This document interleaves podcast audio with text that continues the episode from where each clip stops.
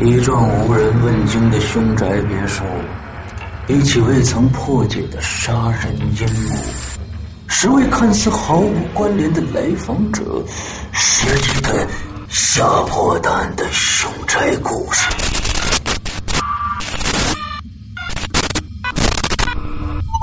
鬼影人间首次装备最先进灵魂探测仪，六小时现场直播凶宅实况。最真实的恐怖，就在二零一五年十月三十一日万圣节前夜晚八点，YY 直播平台三三八五四三房间。再次提醒各位听众，三思而后行，准备好你的胆量，再来敲门吧。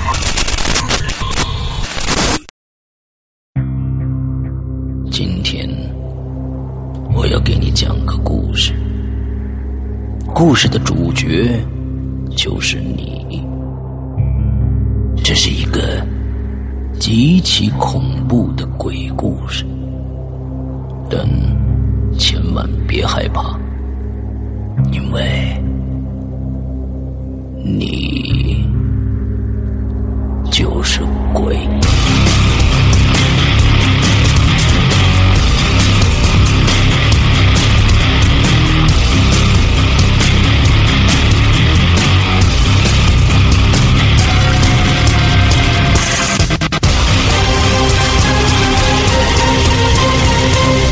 你现在收听到的是《鬼影在人间》。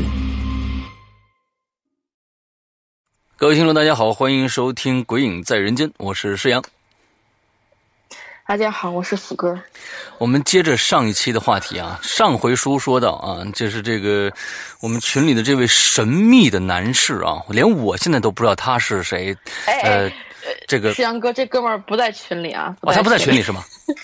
哦，不在群里。啊，他不在群里啊，我以为他在群里呢。你看，我我完全不知道这个人的这个这个这个这个，呃，到底是一个什么样的人。之后呢，呃，他跟斧哥透露了一些他曾经的经历，这些经历呢，呃，我觉得就是非常非常的玄幻。上上一集大家也听到了几个他的关于他的故事，最后一个故事是关于热带雨林的一个故事，是吧？呃，一个雨林里面的个故事。所以呢，我们今天接着来听斧哥讲这位神秘男士的这个奇幻的玄幻的经历啊，我们来。嗯，行啊，成，我们就讲下一个。行，我们继续讲他的那个在西南的事情吧。其实也快也差不多没了。他，我这兄弟他说他后来就是在基本上很多任务都是比较危险的任务，就开始接一些比较危险的任务，比如说去追查一些毒贩。你知道，就是那那一带不是特别太平，有贩毒的什么。当时呢，这件事也有点奇幻啊，也有点奇幻啊。你们，而且也有点鬼吹灯啊。我先先先先警告你们一下，有点鬼吹灯。嗯嗯，他是这样的，就是他们这个几个人啊，就去搜，然后他们这个小队是没什么太大事儿的，但是他们他有一个朋友在另外一个小队。遇到了一件比较怪的事儿。嗯，就说有一天，他们这群人就是从一个村子出发，就是也就是沿着山去搜这个毒，搜一个毒贩。嗯，然后搜的时候呢，他们当时有一就是那那那那个小队里面有一个我不知道他是什么军衔，就那个人可能比其他军衔比其他人要略微高一点儿。嗯，好像是他们的指导员之类的什么的人。反正那哥们儿倒了个大霉，就是走，因为他们当时巡山巡的很晚。走到一个地方的时候，一脚啪踢掉了一个球状的东西，然后这哥，然后这这人赶紧就去看什么东西啊，什么东西？嗯，然后那个拿手，当时也天也有点黑了，拿手电一照，是一个人头。我猜就是已经完全。我说球状的时候，你就猜到是个人头了吧？嗯，一个就是说，而且这个人头是已经完全就是干枯了的。嗯，而且面目十分狰狞，就是看着死状非常惨的一个一一个那个状态。嗯，呃，当时他，然后这兄弟这几个这几人吓到了，赶紧就是去扒这个土，嗯，去看是是这个这个把这个尸体刨出来嘛。然后刨了一会儿，好好不容易把这个人的上半身刨出来了，嗯哼，然后他们就发现下半身完完全全的被一个树根给裹住了。什么叫裹住了？就是说，整个那个树，就是树根呐、是嗯缠着这个人，哦，完全就是说，整个身就下半身都是紧紧的被包在那个树根底下，哦就只有下半身哦，只有下半身哦。然后这个尸体已经完全干枯了，而且嗯身上没有一件衣服，然后连连那个是男是女都看不出来了，干到这个地步了。嗯然后这个人当时是好像是姿爬出来的姿势是不停的往外挣扎那种姿势，就死命的爬着那种姿势。嗯然后呢，当时就是说这个树，而且他们再一看那树根，沿着树根找，发现是棵非常大的，一个就是说大概一个成人怀抱粗的，那么一个粗的一个树嗯，而且枝叶茂繁的那个、呃树。他们当时，然后而且最奇怪的是，这个树周边的土壤是红色的，血红血红的。哎呦天哪！这这那他们看着这棵树还不赶紧跑啊？再到时候把他们再弄进去。嗯没有，这倒没有。然后当时他们就赶紧说要把这棵树就是铲，把尸体抬出来，至少要把这搞清楚这个死者是谁，是不是他们要抓的那个人，他们要搞清楚。所以就赶紧就是回村叫一些壮丁过来。嗯。然后正好啊，这个叫来的这个壮丁之一呢，是本地一个有点小名气的巫医，巫医、嗯。就是就巫巫婆的有就巫医，对，然后他一看那棵树，立马就就就开始那个跪下，然后开始不停的那个就是祈祷什么。的，然后就说、你你就问他你怎么回事，然后他就说离这个树远点，离这个树远点，不要靠近这棵树，就让他们不要靠近这棵树。然后这几个人都是当兵的嘛，然后呢呃就也不信邪，汇报了上级以后，上级说把这个树砍掉 我天拖！走，就说拿回去砍走运走嘛，嗯。然后又给人派了一些其他的士兵过去，嗯。然后当时就是说这棵树非常的，那个非常的粗，但是那个体就是这个重量又不是特别的重，哦，不知道为什么，而且密度不大每次他们把密度不大，对，嗯。而且他们把这个，因为他们要把那个尸尸体从那个树根分开嘛，一斧子下去，那个树枝冒出来的是血红血红的。咦，血红血红，就冒出来一些鼓鼓的那种像血液一样的凝固的那种肢体。当然我，嗯我怀疑他是胡扯的，但是他说是这样子，就是这样子。然后呢，他们把，然后他们再把那个尸体弄出来以后，然后就已经辨别不出这个人是谁了，因为他已经完全的那个面目狰狞，唯一能清楚是一个男的。后来好不容易靠一些就是技术 DNA 啊或者什么东西复原，嗯这个他就说后来调查说这个人是个毒贩，嗯曾经几可能是一几年前，他我都忘了是几年前了，就躲到山里面去了，嗯，然后一直有音讯全无，就没想到他栽在这儿了，就被这棵树，给干掉。他他们觉得那种状态像是吃掉了。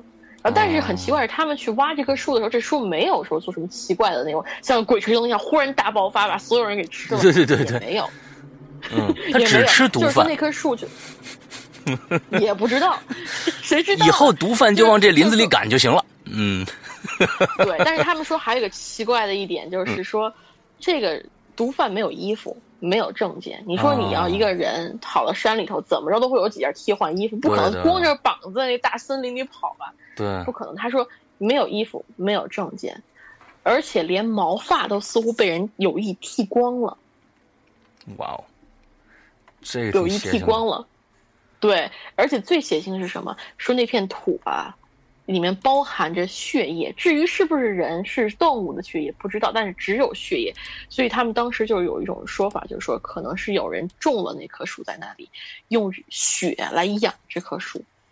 哦，然后这个树什么品种不知道，这个树是什么东西不知道。之后这个就就这个事儿就可能我不可就就就就就不可考了。啊就反正官方是没有说有任何的那个 statement，就是没有任何的那个关于这棵树是怎么回事没有一个说法。OK，它就是这这个你们可以完全当做假的，我也觉得是个假的，但是就是这么一个，就是说。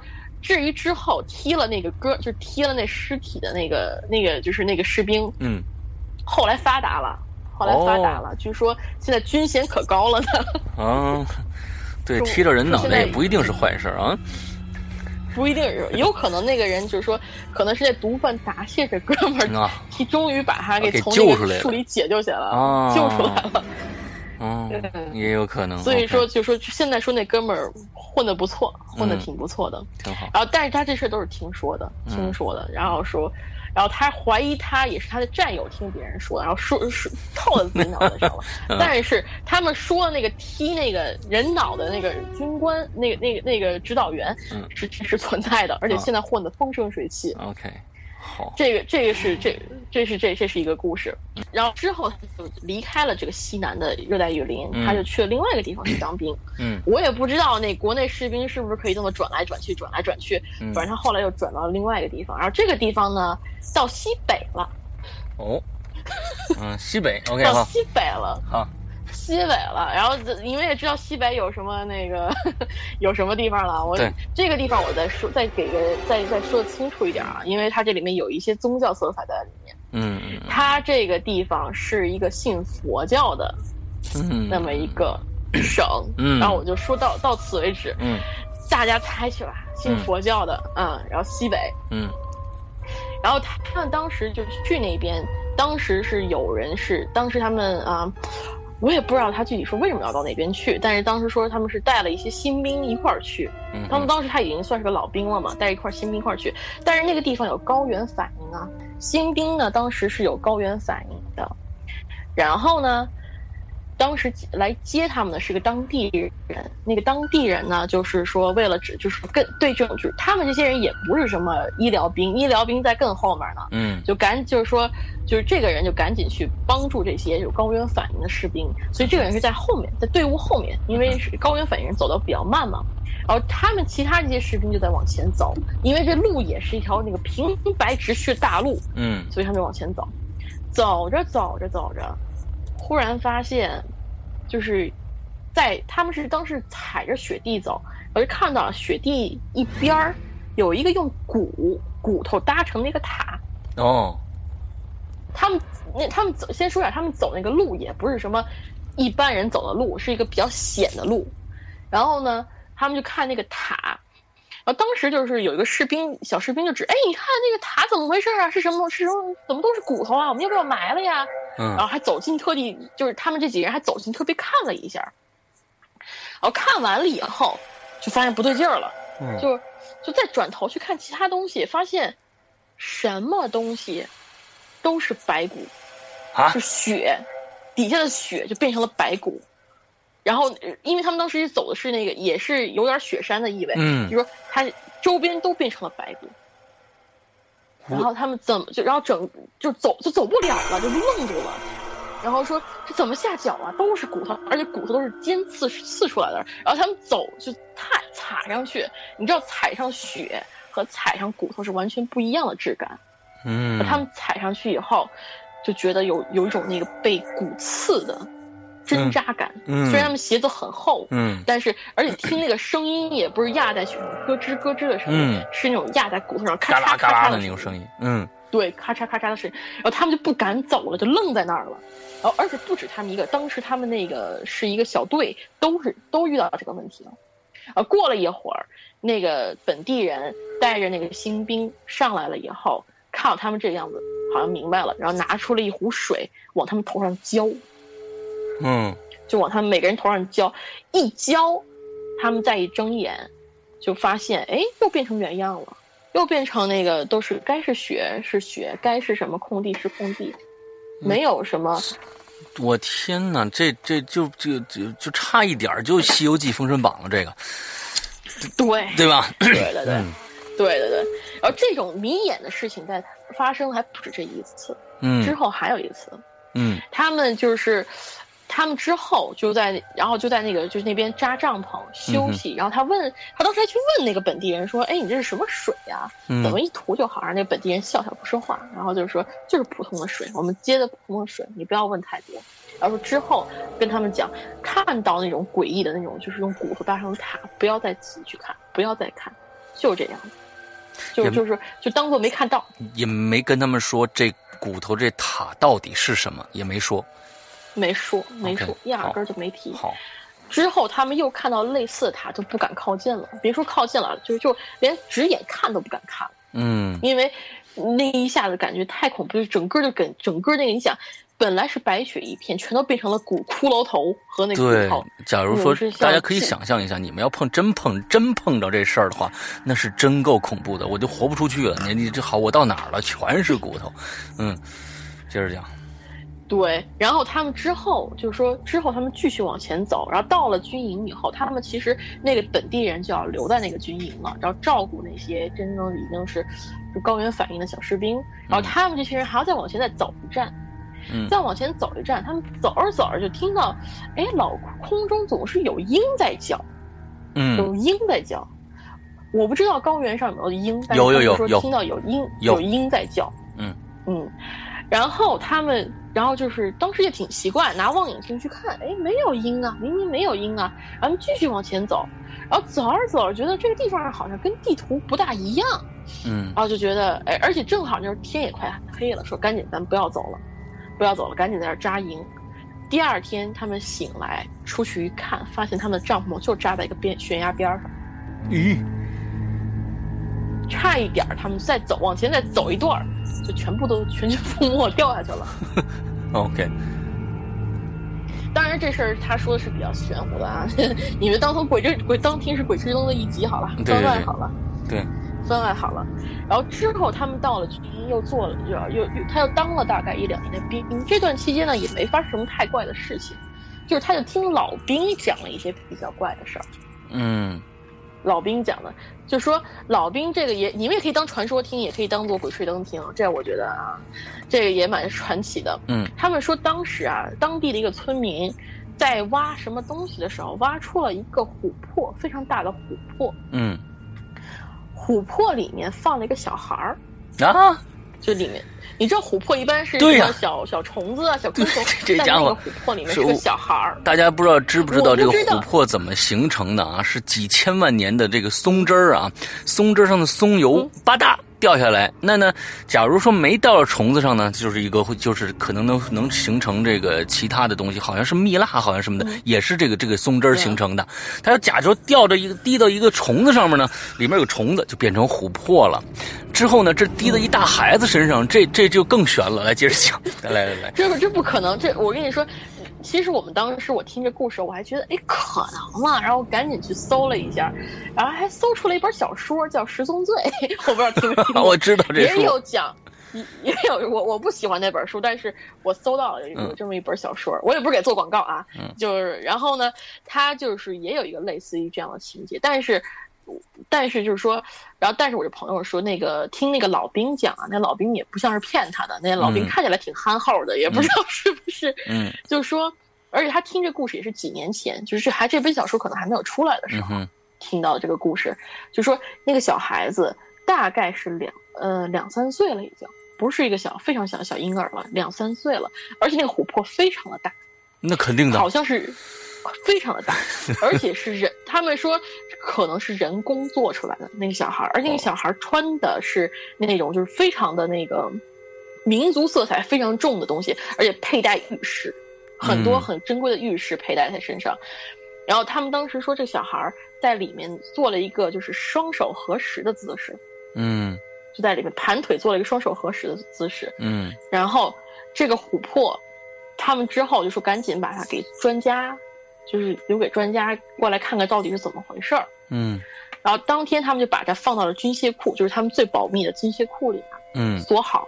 然后之后大家去睡，然后当天在军械库军械库门口站岗的人就听到，从军械库里面传来小孩的哭声，嗯还有敲门的声音。当时他不敢，当时他吓那那个士兵吓都不敢动了，嗯就这么站了一晚上。说到半夜的时候，那个士兵才听到那没有声音了。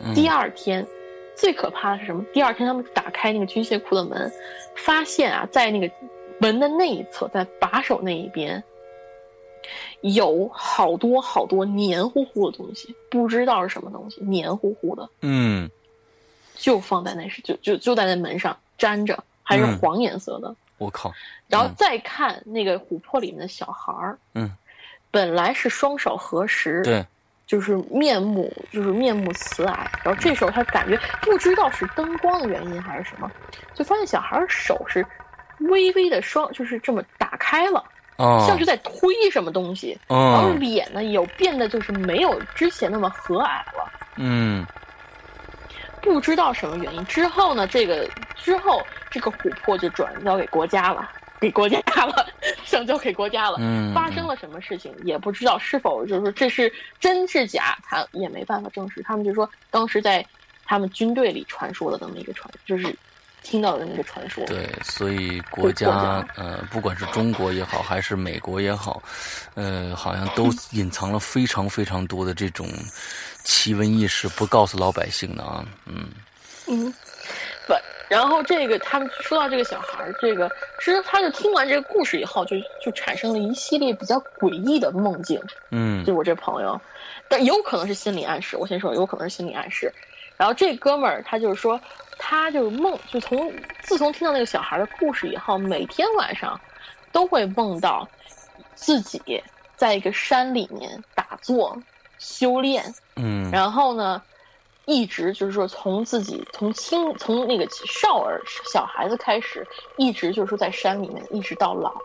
然后这个这个梦不止发生了一次，是连续几晚，甚至他到现在有些时候做梦还能梦到这个梦境。嗯然后他就当时他就是去，也不是当时，他后来去庙里问过，就当地的喇嘛说这个梦怎么解，因为他到现在还在做这种梦，就梦到自己在一个山那边去打坐，然后看着这些风景什么的。然后喇嘛说你可能你的前世在这里，，OK，至于是不是真的，这这就是有点儿。仁者见仁，义者见义。这就这个故事，我只是讲出来而已。对对，我们在上一集已经说过了。嗯我们今天讲这两集的故事，讲的都是鬼吹灯的故事。大家愿意信就去相信，不愿意信就当听鬼吹灯就行了。好，行，嗯嗯，成。然后这个就是，就这这这这个就是他的他在那个就这个西南西北的地方遇到的一些事情。嗯现在我嗯之后我想一下啊，嗯，说对地方啊，别又说错了。西北西北西北西北对，呃，对他，然后之后之后呢，他就之后就退伍了，他就嗯退伍了，然后就回去，就是呃回回原籍，该干嘛干嘛去了。嗯他当时说，他后来就跟家里人学做生意，嗯哼学做生意，这个他他说是倒什么生意，我我不能说，但是他就是说，当时他也是做个小学徒嘛，跟嗯。家里人做小学徒，就是到处跑。后来他们有一天去到一个地方，那个地方就是说居住的环境非常的差，嗯。是一个仓库仓库式的一个楼，嗯。然后呢，里面给他们居住的地方是拿几个木箱子和木板子拼成的那么一个床，嗯就简陋到这个地步。然后他当时，嗯、他当时就是说，当时好像是因为他们要跟着货一块儿在那块儿住，所以不得已在那儿住。而且之前他们说这个地方就是一个算是半宿舍、半仓库的这么一个破地方。嗯。说，就是说有些时候在那个，就是在这个这个，也不能说是仓库实习啊、或者说是在附近，就是说实习，就是也也附近也有一些学校，就是附近学校里面的一些女士、一些学生也会来这边住租住，而且但是呢，基本上常年是不住人，大多嗯。大多数时间不住人，就就是说可能按季节有些人会来住，嗯然后当时他们住的房子是在二层，在二层。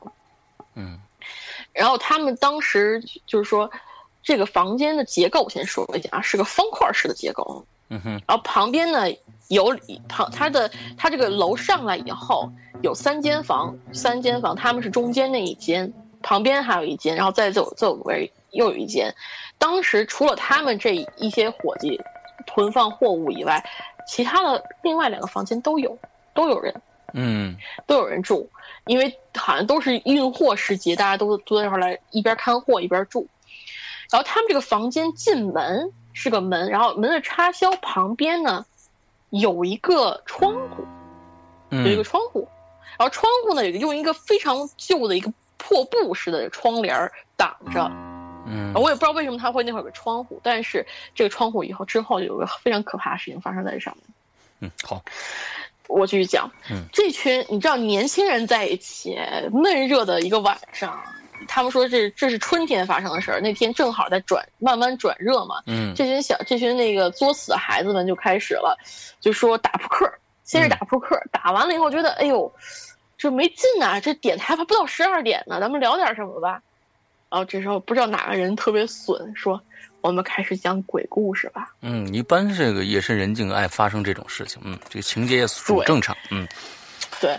然后他们就这些人就开始讲，一人讲一个，然后他们特地把灯关了，点着蜡烛那儿放着，然后就开始讲。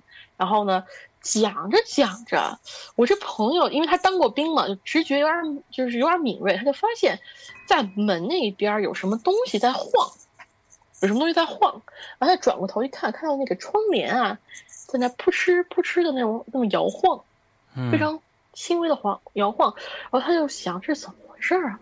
然后就就仔细往那边一看，就发现啊，从窗帘下面慢慢的伸出了一只白色的手。嗯，然后这只白色的手在那儿晃，从窗帘下面，然后慢慢的往那个门栓那边摸。哎呦，你记得我我刚刚说的结构吗？嗯嗯，就是那个。那个窗户是在门栓的旁边，大概也就是一个胳膊就能够到的地方。然后那个胳膊不知道就是一直在往那边摸，伸着摸。然后这朋友毛了，赶紧就是从自己，因为他经常是走生意嘛，所以从腰里拔出一把折叠刀，然后就走，就就走了过去。然后就当时他就把门栓一打开，往外一推，往外，然后往那个就是走廊里一看。空无一人，然后再回来一看，那只手已经不见了。嗯，那那那这只手意欲何为呢？他他他其实是一个无形的东西，他直接进了。他他伸手肯定是想把那门栓打开，对不对？对，但是他们那个窗户，他后来又检查了一下，是锁的好好的。那只手不知道是从哪里伸出来的。嗯，窗户是锁好的，然后那个手呢，是从那个。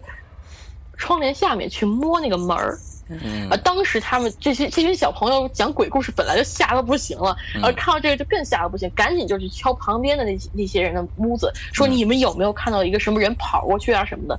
结果他们都说这么晚了，谁玩这个呀？明天第二天要搞赶赶生意呢。嗯，然后就就是骂了他们一顿。然后这群人也觉得是不是看花眼了呀？嗯，那我的朋友也觉得不对劲儿，说咱们休息去吧。而且当时他们说好多人都看到那个手在那块儿扒扒门栓。第二天起来，他们就去问这个仓库的管理员，这仓库是有管理员的。嗯，那管理员呃听到这事儿以后，脸色煞白，说就说你们不要把这事说出去。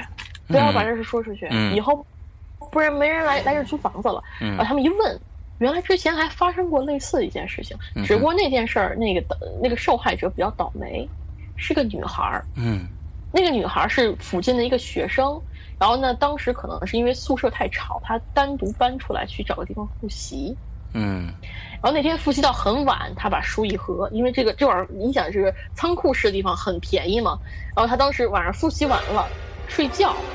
睡觉的时候呢，迷迷糊糊的就感觉有什么东西，就是就感觉帘子那边有有什么东西，那个透过风过来。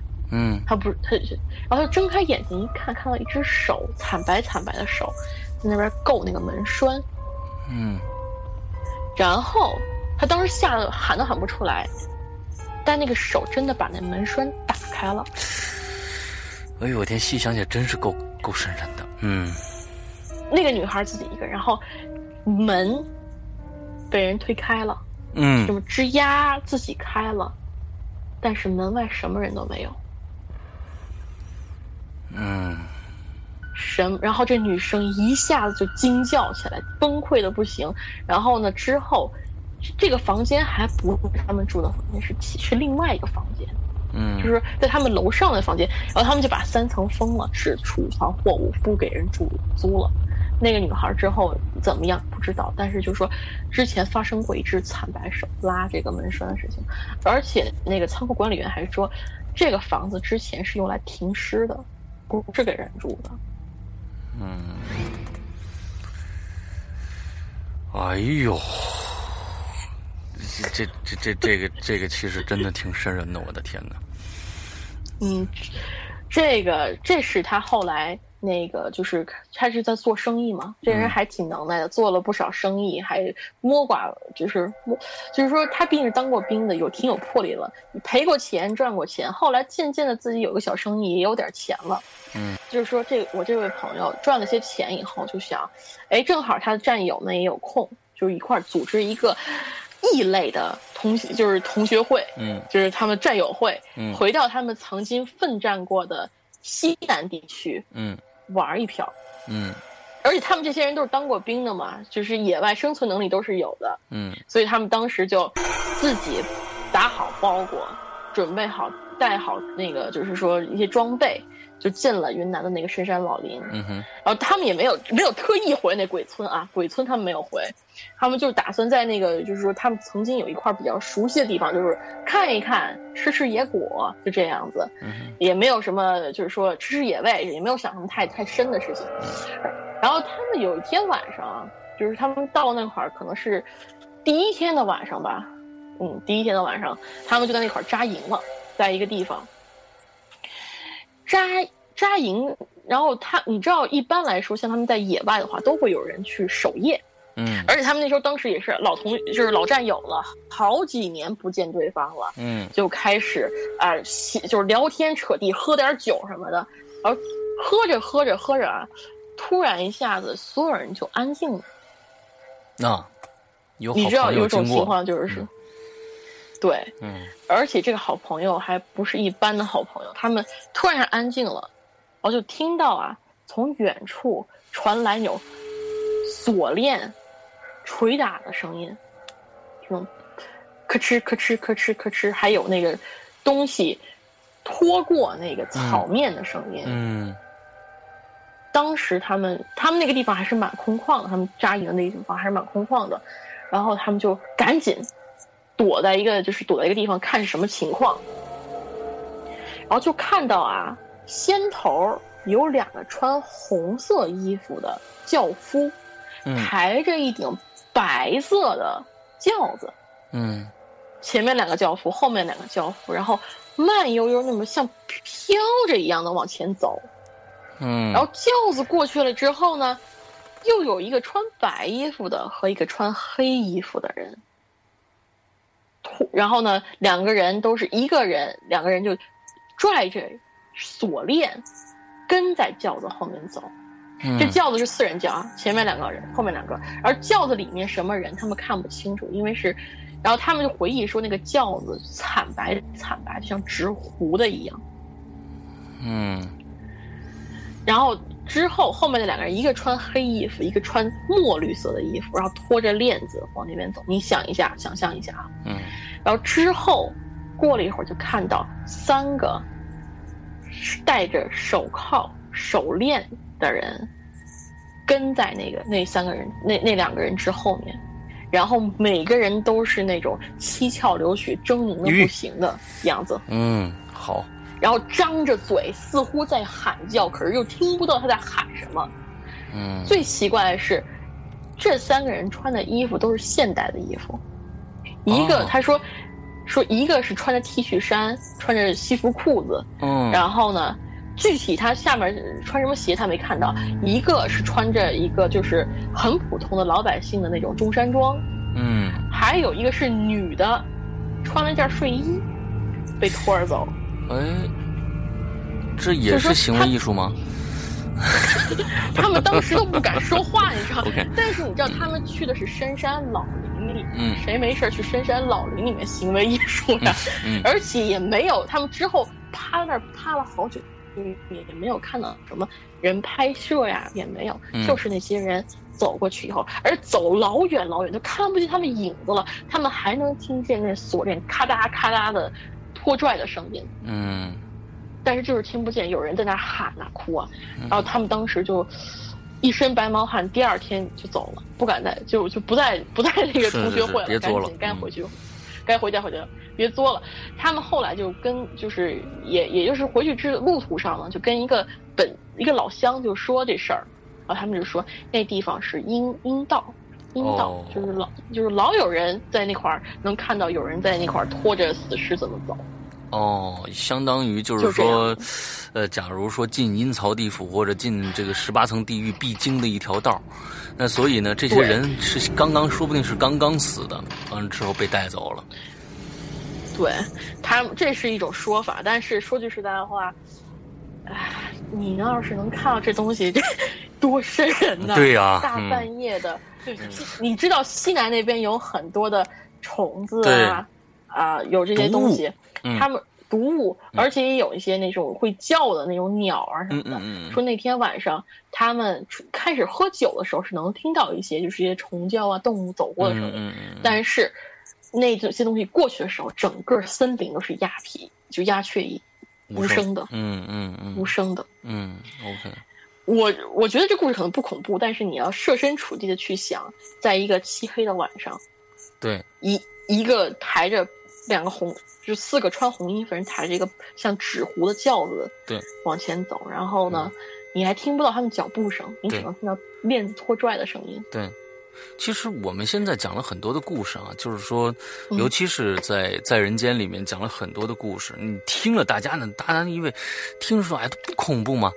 是这样的，你你你你试试，把你要真碰着这么一个一个一个情形，你你能不吓尿了，那才怪呢！真的，这非常非常恐怖了。其实已经不一定是一定要忽然后面有一个人拍了你一下，你回头没人，再回过头那个那个人的脸就贴着你的脸，这样子才叫恐怖。其实你就就自己想想，晚上忽然有你上自己上电梯，完了有有一个有一个男人戴着鸭舌帽，压得很低，一直就是跟着你，一直上上上，你你你到哪层他下去了。完了之后就站在了电梯口看着你，就这种就已经非常恐怖了，不用再怎么着。你像不不更别说这抬一纸轿子，嗯，都别冲大胆的，嗯，有这个 真碰着了这个都都够呛。我跟你说，嗯，好。是其实我这个又又忘了点事儿，就当时我这个朋友啊，他给我讲这些故事的时候，是他给我讲，其实有些故事他给我讲了两遍，嗯啊，第一遍的时候呢，他是我在那时候我先是。道个歉啊，我那时候在上班，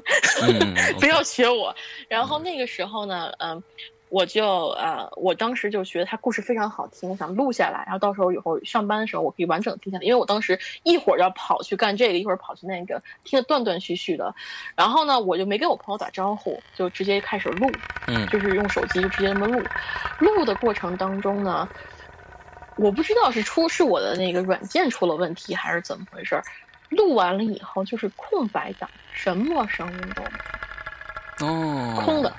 我在其实我在当时我跟他聊的时候也也有有语音的跟他聊了几句，就算没有他的声音，也应该有我的声音。嗯，那一次我不知道是我操作失误还是什么，时间一个小时是有的，但是没有我的声音，没有他的声音。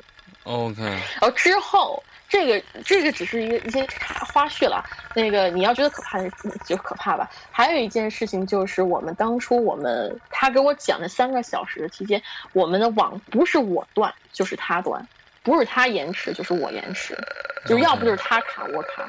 然后然后这个倒没有什么，之后他特地啊把这故事录了一下。给我发过来，要求我听完以后，就就是因为我要记一下故事，怕漏忘漏细节嘛。嗯嗯然后要求我之后删掉，但是他第一次给我发那个文件，我接收不了。我网络当时那天没有问题，他的网络也没有问题，就是接收不了。最后他删掉了之，就是他之后重新又备份了一份再给我发过来，然后我才能听。这是，这个是一个插叙。还有一件事情就是。最后，他之后我们在讲故事之前，他要对一下，说我会不会漏一些细节，他的细节，然后让我把他的故事再重新叙述，就是叙述一遍。嗯，他当时我们在语音的时候呢，就发生过，他给我讲一些补充一些细节的时候，他的声音是断的，就是咔咔咔咔咔咔咔咔断断的。嗯，后来呢，我们。聊些别的事情的时候，又恢复如常了。我不知道这是不是一种就是灵异在里面，但是我觉得这么想还有点玄幻的感觉。嗯 嗯，对我今天还好，我们两个小时讲下来，嗯，网络上都还是比较畅通的，都比较畅通。我觉得可能真的是因为从这些这些现象来说，我们假如说真的要往那方面去想的话，那么。嗯，这个斧哥这位好朋友的身份，我觉得是还是挺有意思的。然后，假如说他要是真的是不让他讲这个故事，老天就不让他讲这个，而且不愿意让他透露他的真实身份，因为不管是你录音也好，还是他给你传东西也好，都是他的自己的真实声音。所以呢，对，是不是就不想留下这个证据？哇，那你要这么想的话，这事儿深了。是啊，这事儿就深了。但是我就这么一讲，就是作为一个花絮讲一下吧。那个，嗯，行，就这就这一件事儿。好，我看一下啊，咱们我再给你，我因为刚才有口误嘛，我我再讲一个我自己亲 身经历，来给你们来一个走进科学，给你讲几个走进科学的故事吧。好吧，好吧，让你们觉得不是特别恐怖，充点时间啊。我觉得这咱们这一期可能那个不到一个小时，充几个时间。一个故事呢，是我，呃。一个故事是我朋听我朋友讲的，那个当时我没想，当时不是前几前段时间有一个那个走进科学那一期嘛，我没想起来这个故事，嗯，最近才想起来的。然后呢，这个我还没征求他同意，但我就讲了，对不起我这朋友了。嗯，她是这样的，这个女生她是个女生啊，她每天骑车，哎，那个就是说，你知道晚上他们就说上高中的时候是要晚自习的，嗯，然后他们那学校晚自习中间有一个休息的一个 break。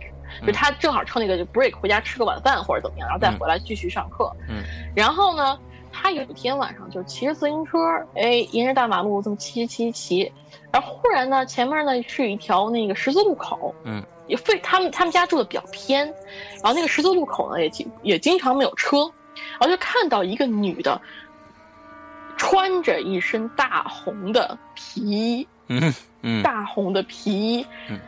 穿着一双大红色的高跟鞋，嗯，涂着个大红的嘴唇，然后脸都画的跟那猴屁股似的。我在那站着，嗯，OK，我这形容可能有点搞笑，在那站着，然后呢，一只手伸在那个街那边，然后另外一个脸这么贴着那个自己的胳膊，斜伸出去的胳膊这样子，歪着脑袋，嗯，对着马路，这么这这保持这个姿势。他骑过去的时候，就发现这女的就是保持这个姿势在那弄，然后呢，他吃完回到家收拾一下东西，回去再去赶第二趟早晚自习的时候，那个女的还在那儿斜着胳膊搭着耳朵这块这么斜站着，嗯，还是那个还在那儿一动不动在那儿站着，然后呢，他过去时候还特地摇了下那那个女的还特地摇了一下手，他也不知道怎么回事，有点毛了，赶紧骑车继续赶紧回学校，到了晚上。十点钟了，这他们终于下晚自习了。嗯，他又骑车过那路口，看看那女的还在不在。嗯，一喝，那女的还在，还是 斜着手。OK，嗯，斜着手贴着耳朵，那边挥着手。嗯，那挥着。嗯，然后呢，这个，然后他就，他就，他就想，他就他躲在一边看，这女的到底是干嘛？是人是鬼啊？嗯，都这么半天了，还那么站那挥着手，那贴斜着脑袋，累不累呀？呃，过了一会儿。一辆出租车停了下来，然后这个女的终于放下了手，拧了一下脖子，开门进去上车。然后她她当时离得还蛮近的，听她说去哪哪哪儿，去那个某某某夜总会。哦，那就是说她一直没打上车是吗？对，在那她说他下晚自习，第一次见到这个女的是晚上七点多钟，然后之后呢七点半她还在那儿，然后之后到十点钟她还在那儿，嗯，然后这女的 就说，她说当时她你你你可能觉得不可怕啊，就是但是你想一个，在一个。就是说，闪烁灯光下，一个穿着一身红衣服的女的，咧着一个非常奇怪的笑脸，对着你，然后歪着脑袋贴在胳膊上对你挥手，那是什么样的感觉？对对对对对，那是个很恐怖的一个事情。嗯，呃，但是呢，就是就是一个倒霉的小姐没有找着车，对吧？没有打上车。对，嗯。不过你想他那样，他能打上车吗？这德行，没人敢停啊！我估计除了龙陵，可能是当出出租司机敢停一下。哎，你去哪儿啊？这 估计没人敢停。但是那个，他就说那一晚上，他就说就是他从来没遇到鬼，就那一天晚上他遇到了一个特别可怕的事情，但是最后是啼笑皆非。这是一个走进科学的故事嘛？告诉你不要多想，有些时候有些事儿，像我那些朋友那些故事我都讲完了，对吧？你们觉得特神乎，特别可怕。其实追究起来，有些故事你觉得它可能是，可能是有心理因素，有可能是行为艺术，嗯或者什么的。但是有些，嗯，但是有些事情，我从来不否定这个世界上存在着鬼，但是，我我自己没亲眼遇到过。啊我就我我就像我以前说经历，我只是很小的时候疑似遇到过，但是我自己 本身并没有遇到过鬼。嗯，我还有时间吗？我呃，还有时间，你要你要还有的话再再再讲。呃，还有我还有两两个故事还可以讲，嗯还可以讲。其实你那个朋友其实还有一些故事，但是他不让你讲出来，对不对？有些故事他哎想起来了，你是说那个墓那某名人墓的那个墓？对对，那故事我忘了，，OK，提醒我了。嗯。哦，我讲太嗨了，对不起，我讲太嗨了。嗯，这个人他其实，在退役之前啊，他哎，就是回来跟大家说呀，之前他现在讲那个他那朋友的故故事了啊，不是这不是这个福哥的故事啊，是他还是之前呃那个神乎其神的朋友的故事啊，来，嗯，还是之前那个我那个神叨叨的嗯。朋友，遇鬼无数的军人朋友，哎嗯，他这个故事是他讲的，这说是不是他亲身经历啊？不是他亲身，他也是听的，但是一部分是他亲身经历。当时他们就是说他在某个地方，呃、就是说可以说是在当地，也不能说是也是执行任务吧，但是当时他们说。紧急让调派他们去守一个墓，嗯紧急调派他们过去，说因为人手不足，当地兵人手不足，让他们去过去。原因呢是有一个墓被人盗了，被盗了。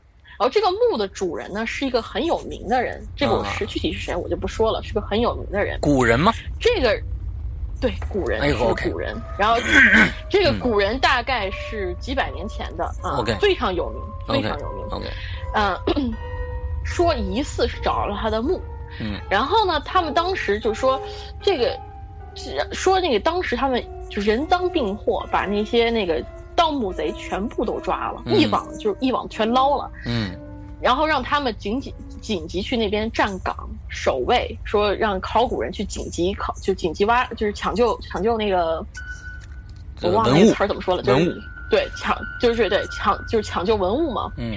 然后他们当时就，当时他们站岗嘛，也不可能说就是那么直挺挺的站着，嗯动也不动。嗯然后而且也没有那么严，就是当时跟那些老乡聊聊天儿，抽抽烟，然后说套套情况怎么回事儿。嗯然后就正好问到一个老乡，然后老乡就说：“哎，说那个有他们就看到啊，说那群盗墓贼在这儿盯了好久了，好几天了，但是他们不知道是盗墓贼。嗯然后这群人呢，这到底他们是怎么被抓的呢？是因为他们就是说，有一天他们这些老乡就是上就是进，哎呀，对不起，让让我整理一下我的语言啊，整理一下语言、嗯啊。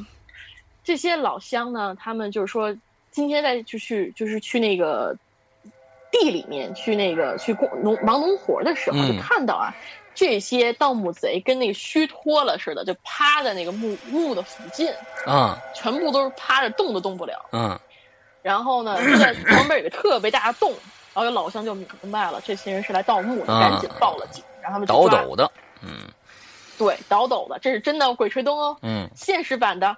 然后这帮人人赃俱获，被抓了起来。嗯然后说他们的为什么会在趴在那个墓的附近不动？然后这哥们儿就，然后这，然后那个老乡就说了，说这几个人啊，当时是就是说被被拉起来的时候，特别感谢这些老乡，哭的带雨梨花，就说、说他们开始进去到就到到那个墓穴里面的时候呢，发现啊这个就不知道莫名其妙头晕目眩就晕了过去，嗯。然后晕了过去以后呢，等他们再醒来，发现他们每个人都躺在一个棺材板上，啊？都躺在一个棺材棺材上。他们有一伙人，有几个人嘛？然后他们就说一进去到墓室里面，就晕了过去，然后再醒来的时候，就发现自己躺在棺材板上，而且不是在他们刚才的墓穴，就刚才他们进的那个墓穴里面了。嗯墓室里面了，是到了比他那个墓室还低好多的地方，然后他们就不停的凿啊挖呀，想赶紧的出去啊，出不去，一直挖挖挖挖，好不容易挖出来了，看到天了，哎呦，就晕过去了。哦，然后等到一直到老乡发现了他们，然后他们说也不知道为什么，就是自己他们当时并没有挖到那么深，但是那个墓穴。他们然后呃，对不起，之后呢，他们那些考古人员下去去找他们所说那个墓穴，嗯，找不到了。哦，他们挖，他们挖出来那个洞已经塌陷了，因为他们是着急挖的嘛，已经塌了。再往下挖，不停的挖，就挖不出他们说的那个墓穴了，就他们躺在那个板上的墓穴找不到了。OK。至于他们说是不是真话就不知道了，但是非常奇怪的是，你说盗墓的人反而躺在自己墓穴口，然后累得跟那什么似的，你不可能是等着被抓的。OK，之后这就是说，这这这这是一个故事嘛，他也当一个野文讲了。嗯嗯嗯嗯。至于是真是假，这就是你们自己评判的事儿了。好，补充这么一个故事啊。嗯。好，最后再补充一个你的故事。嗯。啊，我的故事我可以补充俩，但是先讲一个吧。嗯，好。那个这事儿是发生在俩星期以前，我在群里说过，这事儿也是走进科学，也是疑似于走进科学的故事啊，疑似于走进科学的故事。它是是这样子的，我最近这段时间为了减肥，每天就是大晚上都会出去遛弯儿，啊、大概是。六七点钟，我们这边六七点钟还挺亮的，我就出去遛个弯儿什么的。嗯，然后我们家附近呢有一个小的，呃，小学校，小学。嗯。然后我们这边小学一般都会配备一些什么滑梯呀、啊、嗯、啊秋千啊之类的东西。嗯然后那天我就溜达到那块儿去，然后我想，哎，我去荡荡秋千吧，我少女心一下绽绽放开来，我看周围也没人，嗯，我去荡下秋千。可我走到秋千那时候，我就发现不对劲儿了。那个秋千是这样子的，是，一共是六六是三组秋千，OK，并排的，左边两组和和中间两就左边和中间的两呃，应该说是四个是给成人或者是大一点的孩子玩的。最右边的那个是给小婴儿，是有防就是防护的那种东西，是给小婴儿的。我当时我去的时候，大概是走了差不多有十分钟，就是从那边走过来，很老远就能看到那个秋千了。走过来十分钟，这边是没有人的。我先说一下，当时整个路是静静的，没有人的。然后我走到跟前，我发现啊，中间的那两个给成人的秋千在不停的慢慢的晃。哦。没有风哦，那天我是没有风的哟。我先说非常恐怖片的桥段啊。对，嗯，那微微的放，而且那时候天已经有点黑了。我走过去的时候，那个旁边有个感应灯，啪一下亮了，把我吓一跳。嗯，再加上那个秋千上有个灯，我想那就算有鬼吧，你在那俩秋千上荡，我去旁边那两个，就那最最靠最靠右边那两个荡一下也没关系。对。然后我就说把东西往地上一放，我就说我要荡下秋千。嗯，你们要有莫怪莫怪。嗯。然后呢，我就坐上去了。结果我在坐上秋千的那一瞬间，我我右腿就抽筋了，哦，疼的我直接就滚地上了。OK，好。然后那边的秋千还在那儿微微的荡，没有风哦。然后它，而且那两个秋千只有那两个秋千在荡。我坐，我当时去坐那俩秋千是没有在，就是完全是纹丝不动的。嗯。当时我就有点毛了，我想，我就就慢慢的挪到那，因为当时我腿很疼嘛，我就慢慢的挪到那个、嗯、那俩秋千那儿，我想，嗯、你们别荡了，我就把手放到那个链子上，你知道，拿链子这么一抓，让它不荡了。对，对，可以让它不荡，然后松开手的话，它应该是稳，就是应该是纹丝不动的。嗯。结果松开手以后，它又开始微微的荡。嘿。又开始微微的荡。嗯。然后我赶紧就抓了包就走人了。之前我还拍了一张照片，但是照片上什么都没有，一一一下子烟消云散是吧？烟消云散了，不敢了，赶紧抓东西就走，而且是一瘸一拐的。那天的那个就是抽筋的严重度，就是我一摸是个鼓包啊，然后疼的我简直就是有一段路我都是不敢，都是一蹦一跳的走的。嗯，然后之后我我不知道那天是发生什么事，后来我最近也没有时间去那个秋千那边看，但是我。我唯一能想的一种可能性就是，那个秋千下面可能是有什么那个，它附近有很多的那种发电机啊什么的啊，磁场会不会是它震动，会不会震动震出来的？哦，对。但是那一天就说，因为它晚上比较黑了，你想在夜黑人静的时候，你旁边有个秋千在微微的浮动，而且你抓住它，松手它还不动。啊，那天把我吓得不行，吓成狗了。OK，所以说你你的科学解释就是怀疑那边有一些发电的磁场的震动，造成它在那儿摇，对吧？对，嗯，这个跟你讲的刚才那个和这个那个小姐拦车那个故事还是有本质区别的，因为你没有考，你没有去考证到底是不是因为这个。所以呢，嗯，是你你你待那地儿呢，人地广人稀的是吧？呃，人少这是肯定的。就是这个这个，要是在在在国内的话呢，这就好像还不是那么那个，因为这这经常有人走过，你你你也不至于那么害怕。关键你你你你加拿大那地儿人又少，完之后碰这种地方真是，这是这个孤立无援呐，嗯。当时我是插着耳机看着那个，我的 WiFi 什么都挺好。我当时我是带手机的嘛，我的网啊什么都挺好的，我还直播了一下。但是说句实在话，我觉得是不是灵异事件，完全取决于你自己怎么想。嗯，你信了这东西啊，这一定是鬼，一定是小孩鬼在那荡秋千，那就是小孩鬼荡秋千。对，你要觉得啊是可能是其他什么原因，而且我最近有点缺钙，可能就这么突然一下上去老老了 上不去了，这也有可能，这都是很难讲。就是说，而且我听了好多人在群里都说：“哎呀，你怎么有那么灵灵异事件呢？怎么那么多呀？”我其实说我我我本身不是灵异体质，嗯，我其实我觉得我没有真正的遇到过一件像我朋友讲的那些故事里面那么奇幻、那么魔幻的故事。嗯嗯，我的人生非常的四平八稳。对。哦，我最后再借用眼神再讲一个最后一个故事，这个有点可怕。这个是我觉得我现在解释不了，如果有人能帮我解释，那是最好的。嗯。这个故事是我以前在引，这个故事是起因是我在引留言的时候写了一篇故事，那一次你没念，夕阳哥你没念那故事，那是给陌生人那一期，那陌生人那期我写了两个故事嘛，一个是我在楼梯间里头遇到了一个穿高腰棉袄的老太太的，一个是我那朋友的故事，嗯，我朋友的故事，然后那高腰领那个老太太那故事呢，我当时写的时候我是。我当时是半夜写，我写引留言都是在凌晨两三点钟的时候开始写。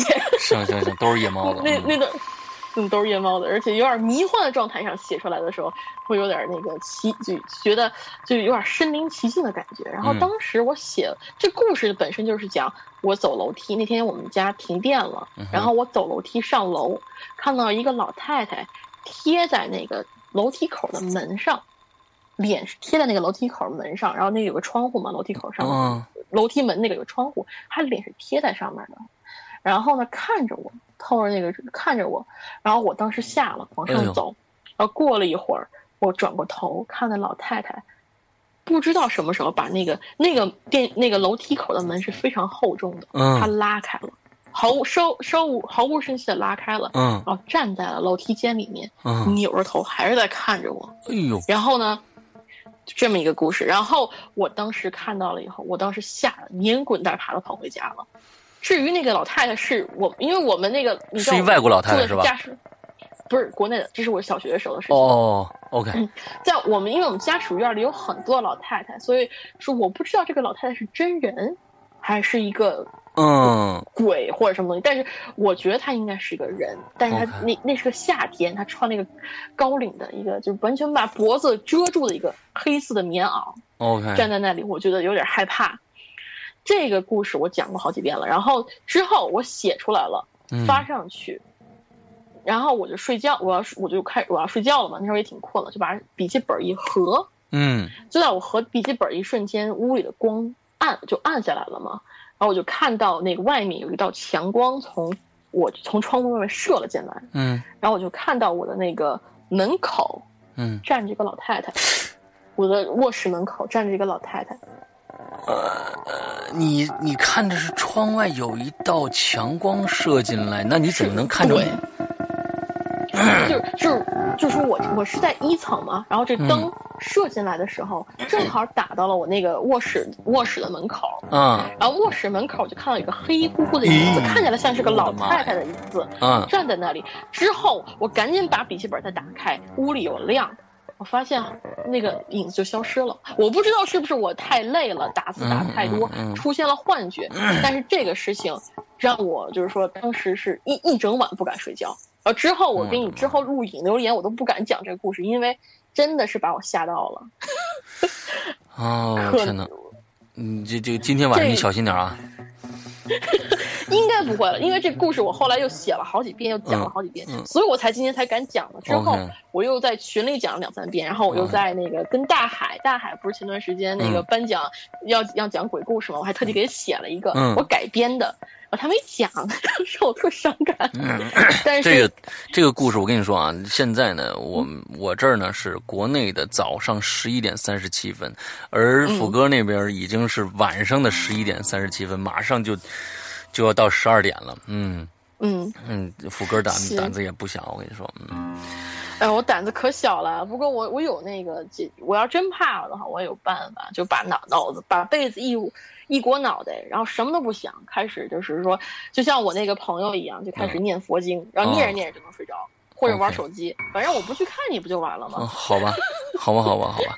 好吧，心也是够大的，嗯。哎呦，小心眼的不行，我就行了。这这就是我，我觉得这个差。我估计以后我很长一段时间不会出现在影留言里边了，因为我故事都讲完了。对对对，其实那天我不知道这个听了大家有没有听听上上前几个星期那影留言啊，就是说在里边我们是给这个鬼语者颁奖，里边呢龙玲说了一段话，我觉得说的挺好的。他说。假如说你们、你们、你们不要轻易去尝试一些这个通灵的这些游戏，因为你根本不知道这是真是假。但凡你你做错了啊，完了之后呢，这个整个的这个仪式没有做对，那没引出什么东西，那还好，那你会觉得继续这东西是假的。但是假如说你真的做对了之后，真引出什么东西来的话，那你的整个世界观就会将将发生一个非常非常大的一个转变。那就像今天我们说的。其实我们两个人在听，呃，刚才这个福哥说他朋友这些故事的时候，大家知道，你的世界观还没到他那个世界观呢。他现在可能就是这个福哥的这个朋友的世界观已经跟我们完全不一样。假如说他碰的这些事情都是真的的话，那有可能他就觉得这些事情那是再平常不过。而对于我们来说，那这真的就是天方夜谭，这个《西游记》加《封神榜》。呃，但是你怎么知道这些是假的呢？对不对？所以我们还是要保持一颗平常心来听这些东西啊，但是也不要轻易去尝试这些什么见鬼的这些事情。嗯，是，我再加一句话吧，这些故事不管是真是假，如果你在这两个小时的节目中能感到这些故事给你带来的刺激感、娱乐感有了。那么我觉得我这两个小时和石阳哥的两个小时就没有白费。不管是真是假，请你屏蔽屏蔽掉你的科学观，就单纯去享受这个故事就够了。可能我讲的也不大好，但是。我希望就是说能给你们带来这个快乐，不然我就。我觉得 福哥的表表达能力是非常非常好的，对，他是是中间没有废话，直接故事发展的非常非常快，在发展到高潮的时候，正想听下文的时候，这故事结束了，你知道吗？我我以后如果还有这种类似，如果我还有机会再来的话，我会再。讲一讲的时候更注重一下节奏感，我现在觉得我节奏感好差，然后我说了好多，对不起。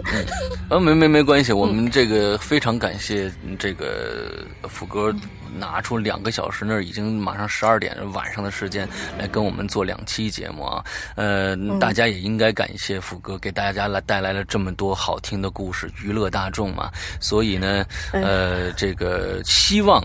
呃，我们还有一些，比如说表达能力不太好的，呃，完之后呢也不愿意，嗯，这个这个抛头露面的，嗯，就主动找一下虎哥，完之后呢，让虎哥听完你们的故事，来用他的语言来给我们复述出来。其实这是个非常好的办法，所以，呃，你你你你你要你你要不要公布一下你的这个 QQ 号呢？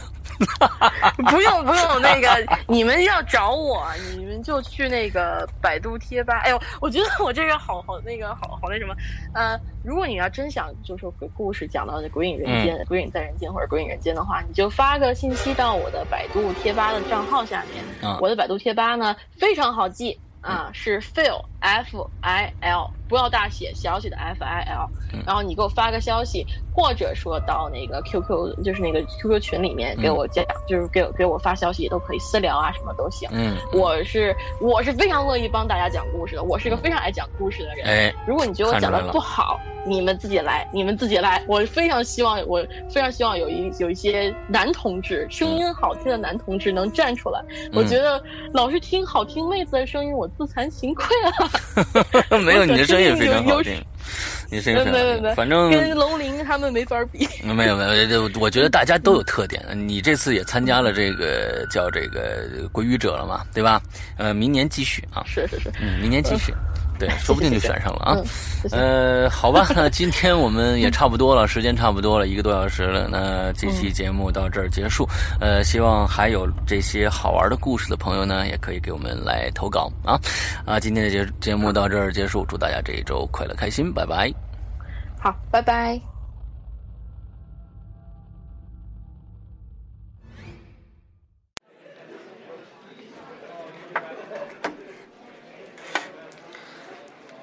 呃，大家都是来听故事的，对吧？嗯，今天这个故事比较长啊，所以呢，希望大家集中精力。在讲故事之前，我想问大家一个问题啊：假如说呢，有一天你们家的房间的一角突然出现了一个黑洞，从里边啊钻出来一只。特别恐怖的猫来。同时呢，你的左邻右舍，他们的家里也有同样的一个洞，他们也看着这只猫了。啊，这只猫呢，就跟老鼠一样在地底下钻来钻去，谁都不知道它要去哪儿。好，接下来发生了一些更恐怖的事儿。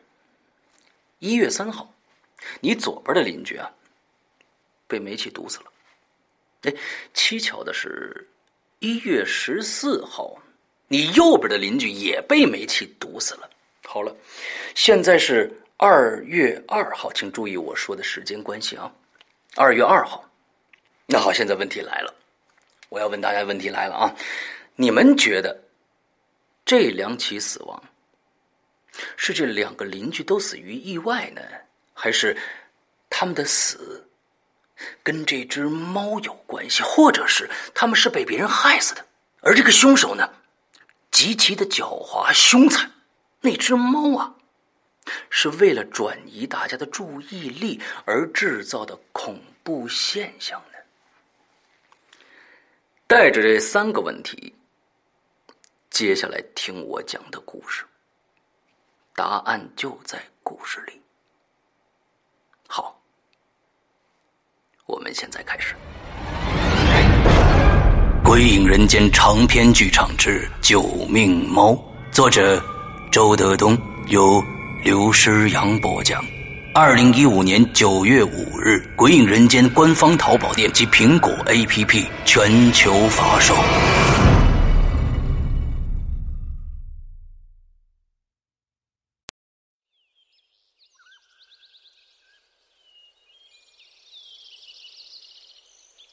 清晨，当你从噩梦中惊醒，看着眼前的世界，庆幸自己还活在这个世界上，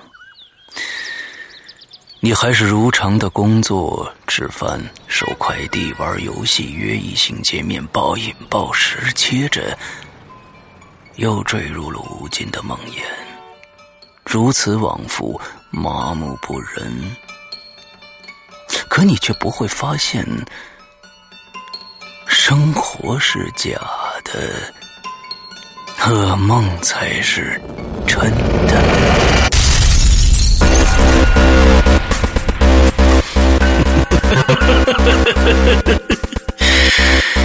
欢迎来到我的世界，我的世界需要你因颤抖而带来的能量。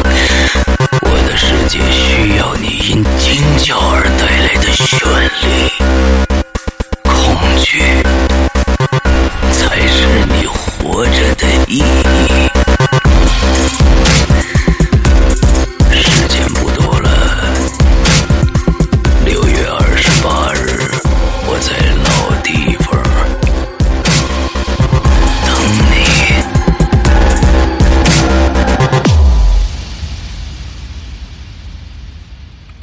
间》第六集，六月二十八日全球发售。